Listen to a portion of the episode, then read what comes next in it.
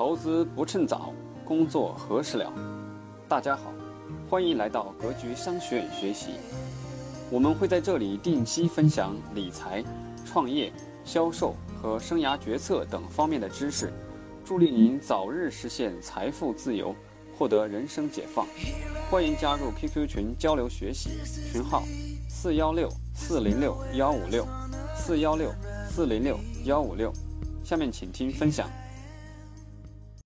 格局商学院以个人的生涯成长为基点，在生涯决策、战略趋势、创新创业，引导更多的年轻人在未来二十年能开拓创新创业，让个人看到更丰富多彩的商业世界，历练商业智慧和能力，结识优秀商业人脉。我是格局商学院饶胜老师，感兴趣的朋友可以加入 QQ 交流群三二七三二零九三六。好，各位，好了，咱们测试一下声音，各位啊，声音怎么样？大家能听到吗？呃，第一是能是否能听到声音，第二能是否能看到 PPT？大家那个的啥，声音怎么样？大家调一下啊。我这儿显示的软件，我这儿软件显示是正常的，声音都调到了最大啊，声音调最大，音频也调到最大，声音在软件显示也是正常的，声音的大小软件显示也是正常的。啊，好嘞，好，大家看一下声音啊，然后 PPT 看一下 PPT，PPT 看看是否正常，PPT 看是否正常，看不到 PPT 可以跳出重，可以重新重新那啥呀，可以重新那个进来一次，看不到 PPT 跳出重进就可以了。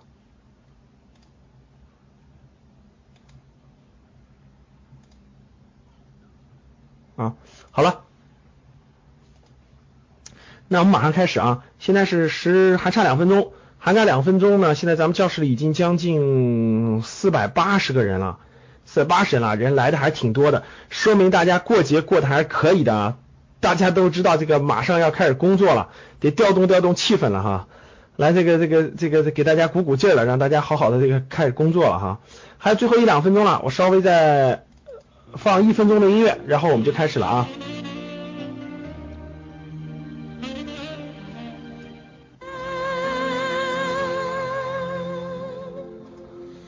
看那花儿都谢了你看那海儿都哭了你知道我会永远永远等你给我的回答让我们忘了那片海让我们来世再重来。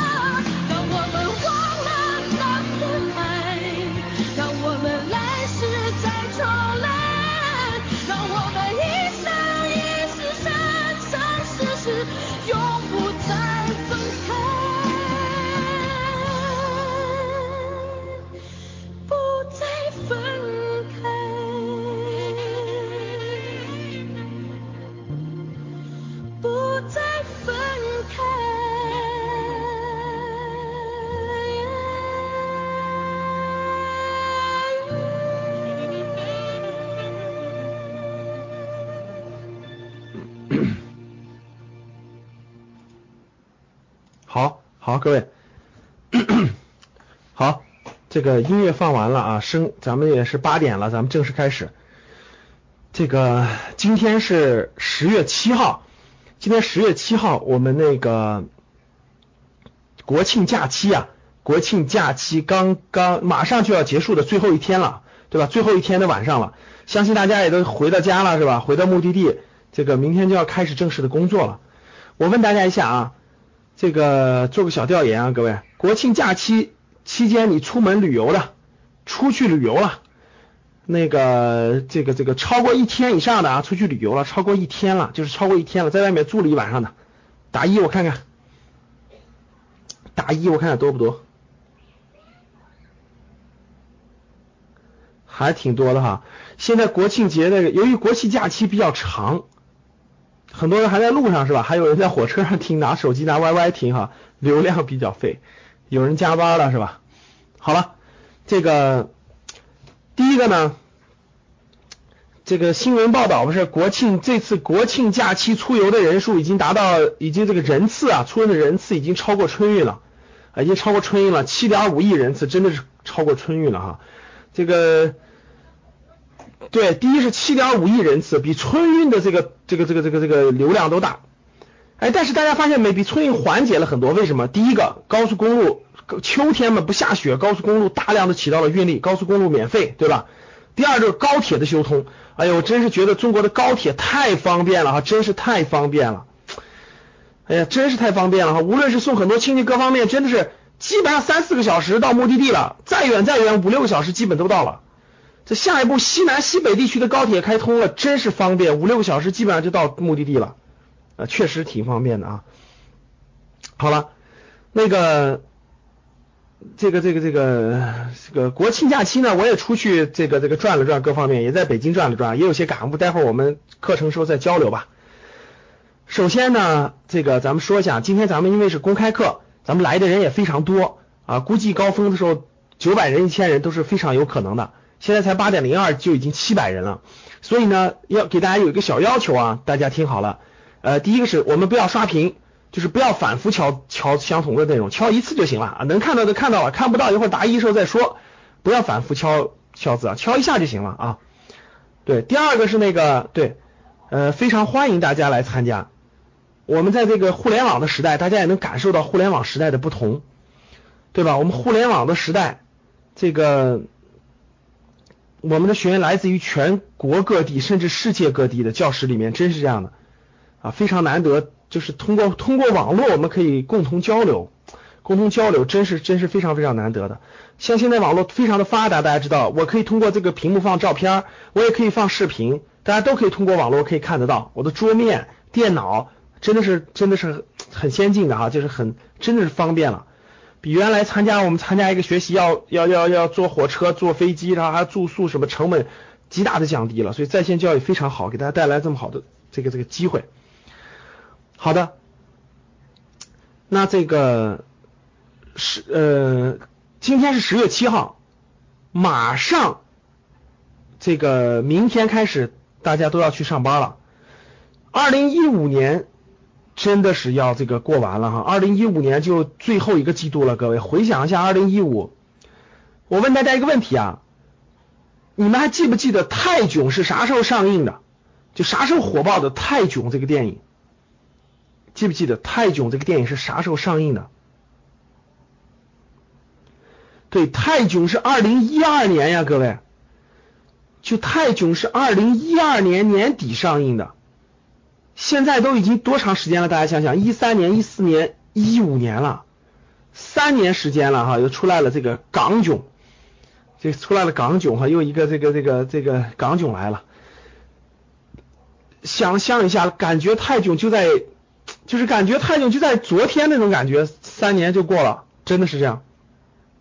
好了，嗯，我们今天呢，花点时间。啊，我们给大家交流交流。我说一下大概的内容安排啊。第一个是我们这个二零一五年马上就要过完了，最后一个季度了，我们聊一聊真的季度跟我们工作当中、跟我们自己事业发展当中的关系。第二呢，围绕打工，不能为打工而打工，不能为创业而创业。我觉得我们可以梳理梳理思路，可以梳理梳理思路，让大家知道这个就这个发展的时候不能不能盲目发展。然后呢，用点时间我解释一下事业突破的三级跳啊，我的心中一直都是这么想的，也一直假设，假设这个我现在口袋里就一万块钱，然后我要去一个陌生的城市重新开始，我觉得应该怎么怎么去怎么去一步一步的发展，这是今天的重点，这今天的重点。所以事业突破的三级跳，一会儿我作为一个重点说一下，让大家就是理解这个发展是一个过程啊，是一个过程。现在呢，声音正常吗？各位，声音正常吗？声音正常吗？啊，个别人如果个别人如果没声音了，个别人如果没声音了，自己跳出重进啊，跳出重进一次，跳出重进一次，可能刚才是我我写字的原因稍微卡了一点啊。好嘞，然后呢，我们花点时间呢，给大家介绍一下十一月份、十一月份我们格局的课程是如何安排的，如何安排的？你想学习的话，应该去学习哪些内容？应该学习哪些内容？然后我花点时间呢，给大家做一个互动答疑，做一个互动答疑、互动交流、互动答疑、互动交流，好吧？好，正常的啊，每个人的地方的网络不一样啊，有些人的网络呢可能有点小问题，这是正常的。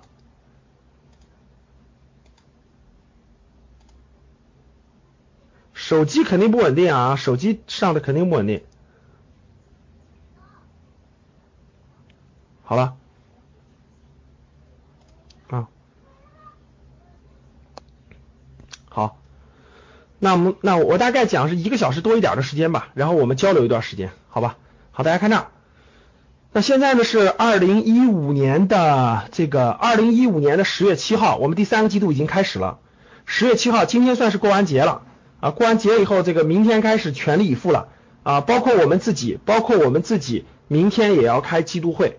啊，包括我们自己，明天我们也要开自己的第三季度这个，对于对于对于上一个季度的总结，对于第三季度总结，对于第四季度的计划，我们明天也会开。啊，我们是每个季度开一次集中的会，年底就是年终大会了，就年终大会了啊。如果这个就是就是你就是年底的那个年终大会了，明天我们也是开季度会。那面对着，我相信很多很多人。明天工作以后，你们单位也会涉及到这个第四季度的相关的安排啊、目标啊等等。如何在二零一五年第四季度取得进步呢？我觉得这里面最关键的一点，各位，一个是年，一个是季度，一个是年，一个季度。大家看，一年的时间真是非常非常之快啊！一年的时间真是非常非常之快。二零一五年，满脑子，其实现在满脑子都是刚开始的样子，对吧？二零一五年我们年会去的丽江，云南丽江开的年会，看完了我们觉得刚开始，就开始没多久呢，牛市来了是吧？牛市伴随着牛市这个的火爆，伴随着牛市的火爆还没没火爆了三个月，火爆到六月份的时候，这个股灾又来了。二零一五年真是资本市场是一个核心关键词哈，结果股灾又来了，从六月份到九月份，六月份大跌一个月，八月份大跌一个月。这个这个这个连续又是又是这个大跌的，对吧？伴随着，然后这个六月份以后消停了消停，该干嘛干嘛去了又。那大家看这儿啊，这个待会儿我们再交流 TPP 啊，一会儿我们可以交流一下。然后伴随着这个资本市场的一个，你们应该高兴才对，我觉得二零一五年啊，你要知道别的话，你你想想，你牛市熊市在一年时间全体验了是吧？基本上体都体验了一把，让你感受感受这个。这个资本市场的那个魅力和这个心惊胆战哈，早点感受感受有好处哈。那二零一五年呢，还有最后一个季度了啊，真的是啊，十月份到十二月份，我们十月份已经开始，一直到十二月份，第四个季度，也就第四个季度。其实季度，各位听好了，季度对一个，其实大家呢，以前大家那个，我我是这么说啊，几个层次啊，各位，第一个。对于一个公司来说，各位，对于一个公司来说，对于一个组织来说吧，对于一个组织来说，各位，一个季度是非常非常重要的。大家知道为什么一个组一个季度非常重要吗？因为对于一个组织体系来说，对于一个组织体系来说，它不可能一天、一周或者一个月能出成绩，但是一个季度基本上能看出来成绩了。就是对于一个组织来说，那我问大家啊，一般一个新员工，一般一个新员工进入一个新的公司以后，一般试用期是多长时间？各位？你们回答我，一般一个新员工进入一个公司试用期是多长时间？说的没错，一般是三个月，一般是三个月，极特殊的情况下还可以延长。为啥三个月？各位，因为三个月左右，你这个人基本上能看出来行不行，出不出成绩等等就能看出来了啊，基本上是三个月是为一个平均情况。那一个公司啊。一个公司，各位看好了，上市公司，我们看大的上市公司的话，上市公司的季报必须披露什么？季报就是季度报，一年披露四次啊，一季报、年终报、三季报还有四季报。现在大家想想快不快？我们这个，因为你们可能很多人今年刚刚关注资本市场，因为我一直关注，我一直关注，其实我不是天天看的累死了，我其实每年就是关注这四大季报。像一季报就是年终报，就是上一年的年报；二季报就是年终报；三季报就是最近最近十月份就是年终，就是三季报集中出来了。然后四季报就是年报了，就最后的年报了。一这这是一季报，一季报、年终报、三季报、四季报。就对于公司来说，各位对于一个公司的来说，每个季度的数据是非常非常重要的财务数字。就对于一个季度，作为投资来说，你投资的只要是股权相关的产品，那季报是非常重要的。是非常重要的，关关系到一个整个的那啥。对于个人来说，其实大家很少用季度。其实各位跟各位说，季度这个目标是很重要的。因为什么呢？因为月度时间太短了，月度时间太短了，所以季度就可以看出来非常非常多的东西。所以我们个人的时候也要定季报、季度。你比如说我们格局的员工嘛，我就基本都要求每个季度要，我们年度有目标，但是每个季度要开季度会，每个季度要有清晰的目标。就你这个季度是完成多少的量，你必须要有清晰的目标。那围绕无论是公司还是围无论是个人，季度来说，我们又到了二零一五年的最后一个季度了。你的季度目标如果是定的好的话，一百天时间其实有回旋余地，它有足够的回旋余地。如果只有二三十天的话，回旋余地太短了。这就叫做什么叫回旋余地？各位就叫做战，就是就是你战术上是短期的，你战略上是长期的啊。你战略上是怎么考虑的？就必须要有回时间的回旋余地。那我们看，对于一个个人的生涯发展来说，对于一个个人的生涯发展来说啊，大家看这儿，我们的周期是有四个评判周期的，一个是季度，一个是月，一个是周，一个是日。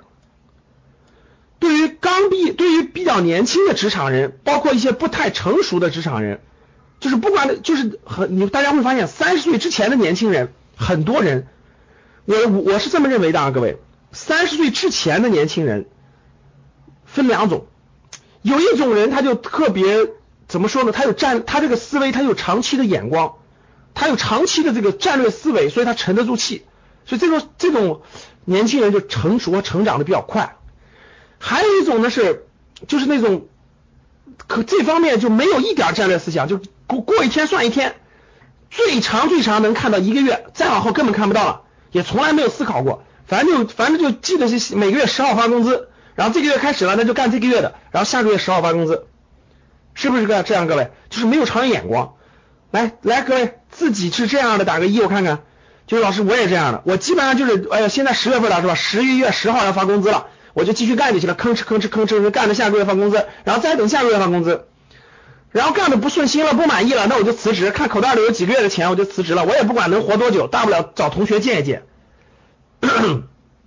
大家看，大家从从我们学员打的一当中，大家就可以看得出来，非常普遍，非常普遍。为什么非常普遍？我觉得是正常的。各位，首先说一下，这种情况是正常的，大家也不用不用这个自卑，不用想太多。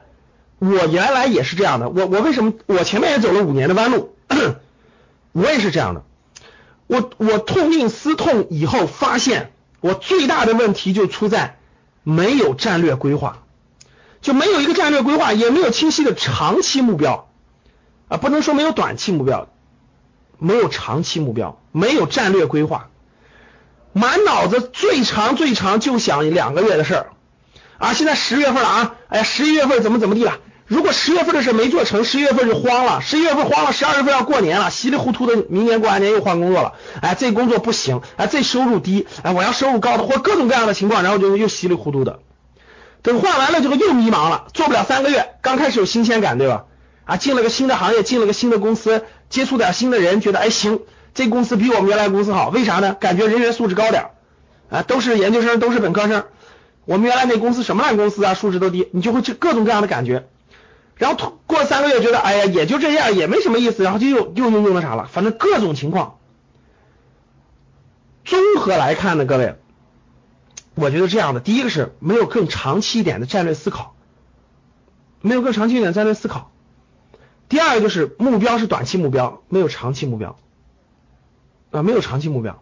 那我们看这儿，按这儿来按周期来划分的话，有季度的，有月度的，有周的，有日的，有日的。那大家看这儿啊，其实啊，我就说啊，一个人就是你正常工作能工作的大概三十年的时间，就就是我们正常啊，大概工作周期三十年，当然你可以工作更久啊。你比如李嘉诚这样的都工作八十岁了，对吧？工作了六十年了。我说正常人呢，到退休一般是工作三十年。但是呢，我认为呢，这个如果一个人特别情情商、智商都不差，特别勤奋，各方面累积起来，有个二十年的认真工作，他可以实现财务自由。就是什么意思？就是如果一个人认真工作二十年，他是可以退休的，就他可以选择退休了。我一直是这么认为的，我也是这么实践的啊。我身边很多人，包括也。我也给了很多证明，其实是可以的。就你认真工作二十年的时间，你是可以退休的啊！你必须相信这一点，必须相信。就你认真工作二十年，我指的是动脑筋工作啊。张吉成直接来了一个在工厂的，这不是一个层次的问题啊。如果你认真工作，你就不会不会这个在就是就是二十年都在一个工厂做相同的工作了，那样达不到目的啊。那二十多岁刚毕业的话，大概四十到四十五岁。基本上，这个你过做你如果认真动脑子的工作二十年，动脑子的认真工作二十年，用心思考，用心做事，我觉得完全可以提前退休的啊，四十五岁能够退休。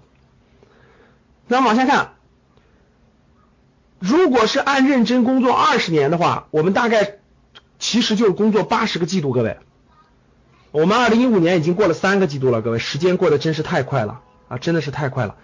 就是八十个季度，按月的话就是二百四十个月。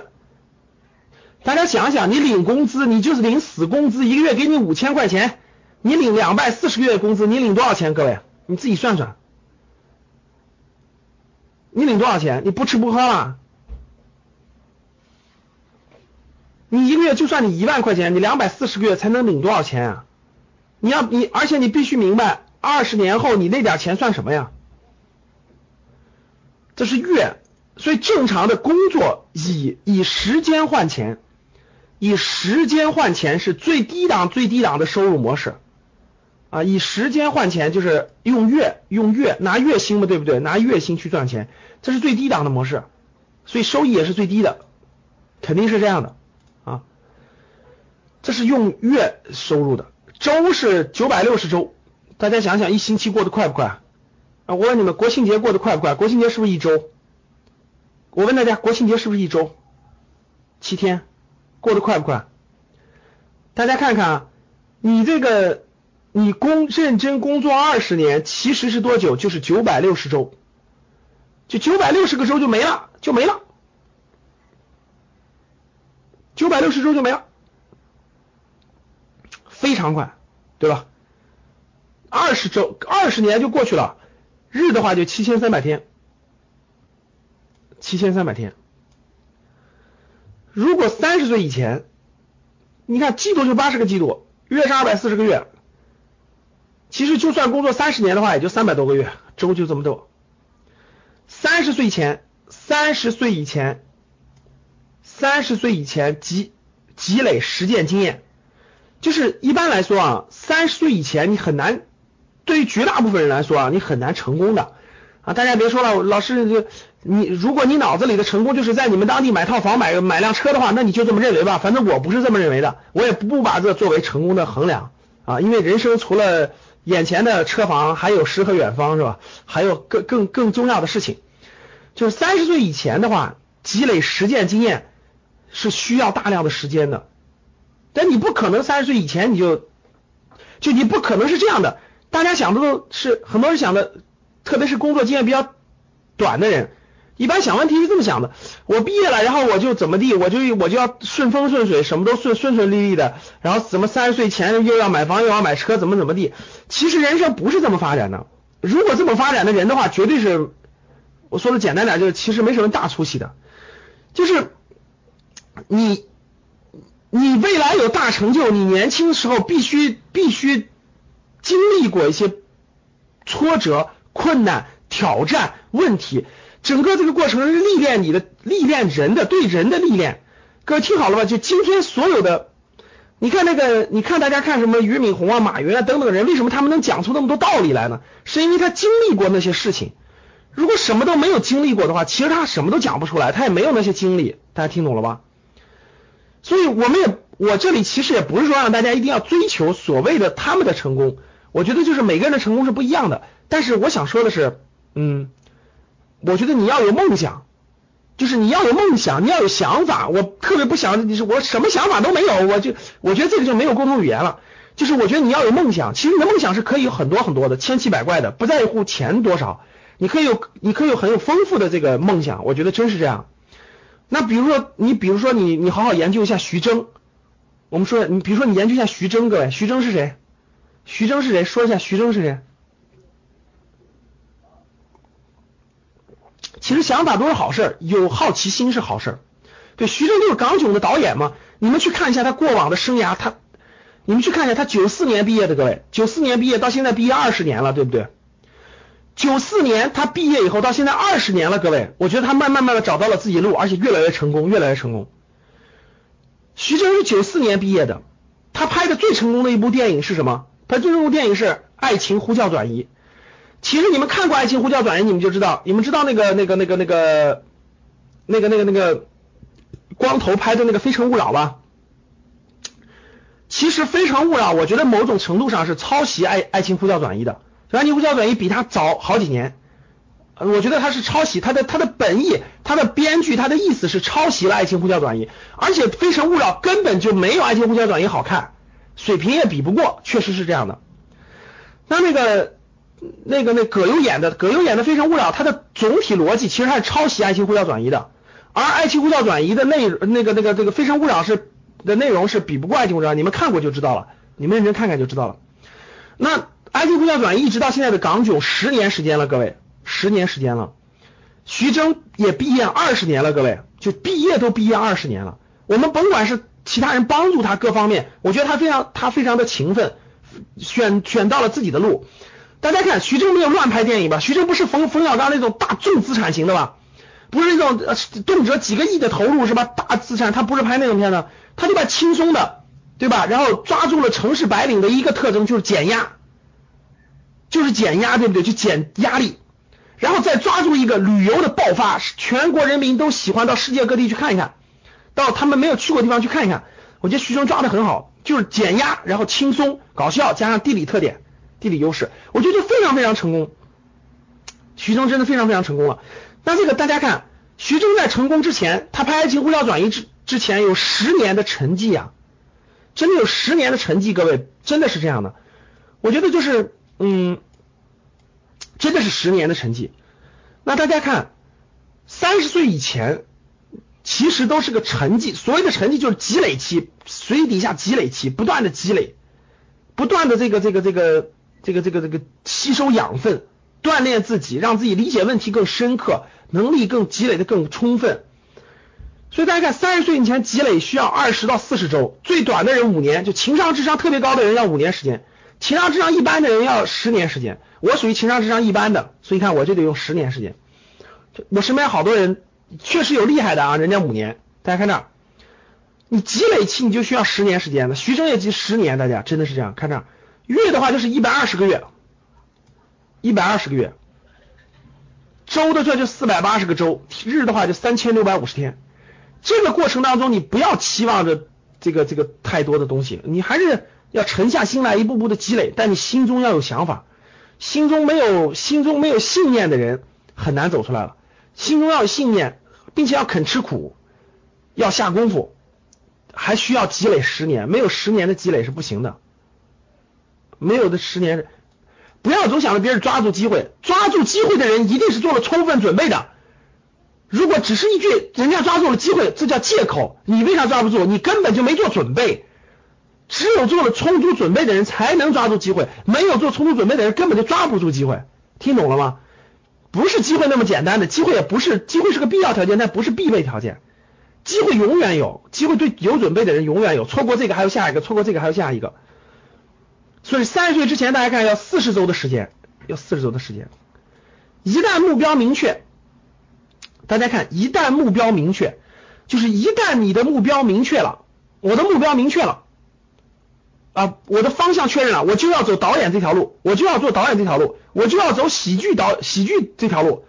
一旦你的目标明确以后，大家看出成绩需要多久？需要十年的时间，还需要十年。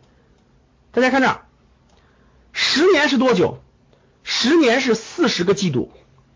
我们现在马上要开始二零一五年的最后一个季度了，二零一五年过了三个季度了，十年是一百二十个月。如果你满脑子想着一个月我的目标就是从两千块钱赚到五千块钱，你也就这点出息。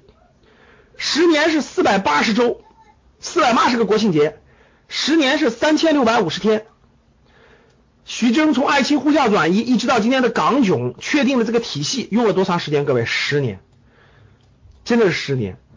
呃，我相信徐峥不仅收获了财富，收获了很多东西。如果徐峥想退休，完全可以退休了，他也不缺钱了。我相信他不会退休，他找到了他事业的乐趣。他的未来的十年，我相信囧字系列，我相信囧字系列还会焕发它的精彩和光彩。我相信，我相信囧字系列会走到巴西，会走到欧洲，会走到北美，会走到非洲。我相信囧字会带领我们环游世界。并且能带来更多的欢乐。虽然它不一定每每集都是能达到十几亿的票房，但是我相信还是会有人去看的，因为它已经形形形成了一种轻，就是一种喜剧。然后这个这个这个轻，然后这个给白领减压。我相信未来十年中国的白领人群还是需要减压的，还是需要减压的，对吧？所以这个体系已经成型了，而且别人已经超越不了他了。他已经囧字已经跟徐峥挂钩了。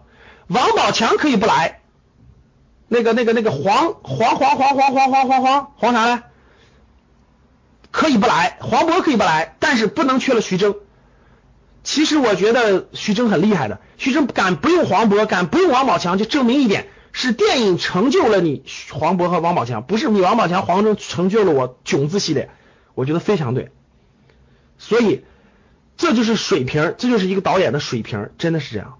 所以。大家看，我相信未来十年囧字系列还会有几集非常精彩的节目，所以我我觉得，我觉得，我觉得你们应该好好研究研究徐峥的成长经历，我觉得真的是这样，这就是未来，这就是成功的典范，这就是生涯生涯力行的案例，这就是你应该值得学习的。